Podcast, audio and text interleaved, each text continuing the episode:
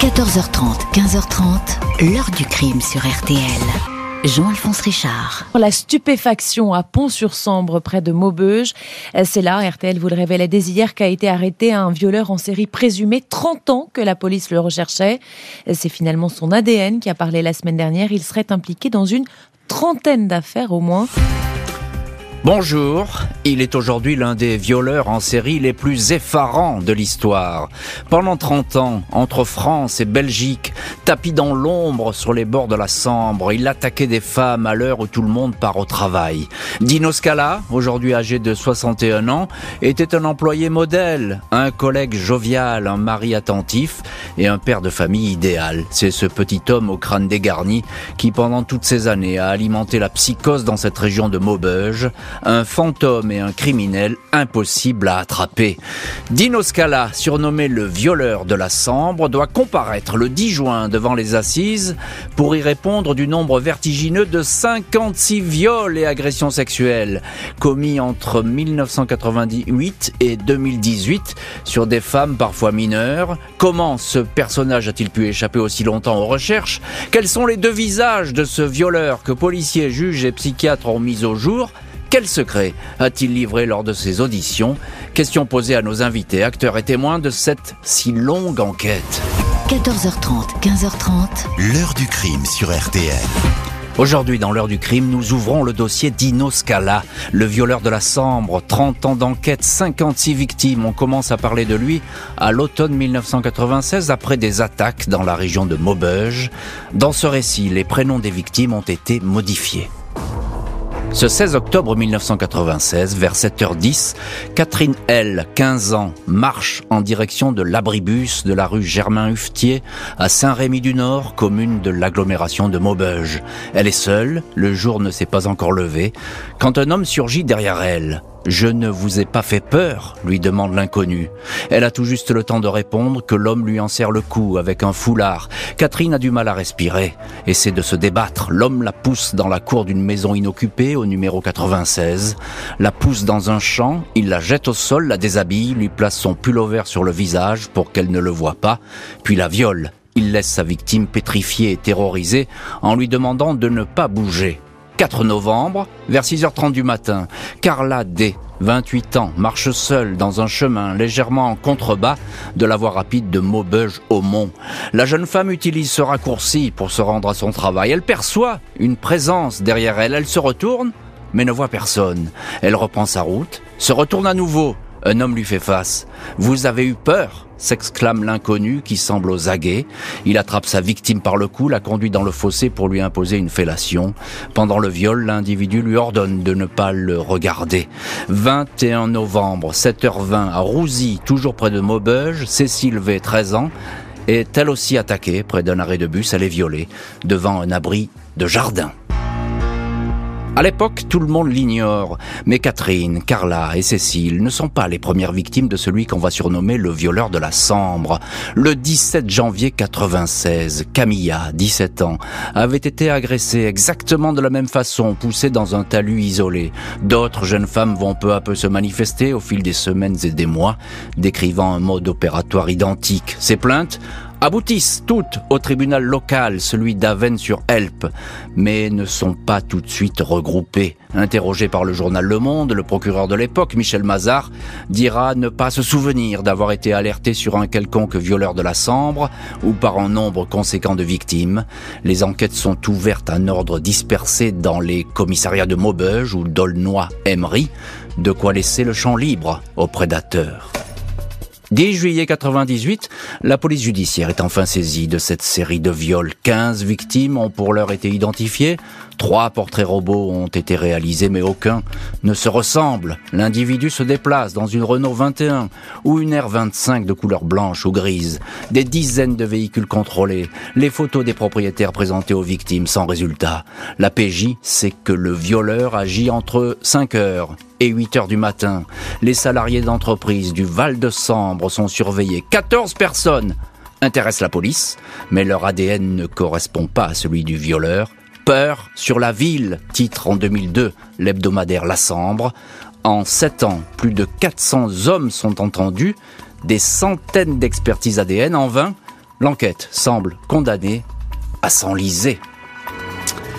L'homme qui attaque des femmes autour de Maubeuge va élargir son rayon d'action et passer justement de l'autre côté de la frontière, en Belgique, où il va enfin se faire repérer février 2006, la police judiciaire de Lille est informée par les autorités belges de plusieurs viols et agressions sexuelles aux abords de la petite ville d'Erkeline, près de la frontière. Le profil de l'individu correspond point par point à celui du violeur de la Sambre. Il passe en foulard autour du cou de ses victimes, les menace parfois d'un couteau, se déplace dans une voiture blanche immatriculée en France. Le procureur de Charleroi recense au moins sept femmes attaquées, dont trois mineurs, mais les victimes seraient bien plus nombreuses. L'ADN du violeur match à l'appui de ces nouvelles informations, le procureur d'Avennes-sur-Elpe relance donc l'enquête française. Des plaintes anciennes qui n'avaient jamais été rattachées au dossier ou carrément oubliées dans les tiroirs du commissariat sont relues, réactivées.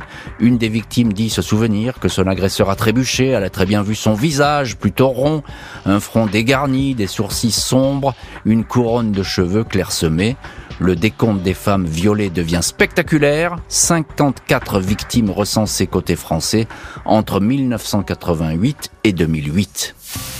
14 février 2018, soit 20 ans après les premiers faits recensés près de Maubeuge, la police de Charleroi, en Belgique, alerte la France sur une tentative de viol à Erkeline, dans le quartier de la gare. La jeune fille, 17 ans, a réussi à s'enfuir. Le bourgmestre venait de faire installer 7 caméras de vidéosurveillance dans le coin. Les images montrent l'agresseur ainsi que sa voiture, une Peugeot 206, qui a l'aile droite enfoncée. Une partie de l'immatriculation française apparaît un véhicule correspondant est repéré une semaine plus tard sur un parking de Gemont près de la frontière. Lundi 26 février, 6h15, le propriétaire est interpellé un certain Dino Scala, 56 ans, marié deux fois, père de cinq enfants, mécanicien employé comme sous-traitant à l'usine Gemont Électrique, domicilié dans un pavillon de la rue Notre-Dame à Pont-sur-Sambre. Placé en garde à vue, il refuse de s'exprimer, puis admet des agressions sexuelles suite à des pulsions incontrôlables. Dino Scala, visage impassible, voix calme, évoque rapidement une trentaine d'attaques. Il dit avoir parfois utilisé un couteau pour que ses victimes restent tranquilles. Il précise avoir utilisé une technique de combat apprise à l'armée pour saisir par derrière la victime par le cou. Il a juste envie de frapper ses femmes, dit-il, mais après, poursuit-il, ça part tout seul. Le fait de passer à l'acte me satisfait, mais on ne peut pas dire que je ressens une jouissance. À côté de ça, je suis normal. Devant le juge, Dino Scala fait remonter ses premières agressions à 1985. Il raconte qu'il partait tôt le matin repérer les habitudes de ses victimes. Je me postais dans un endroit discret. J'étais tapis et j'attendais l'occasion. C'est un peu comme le chasseur qui tombe sur le gibier et s'apprête à faire feu.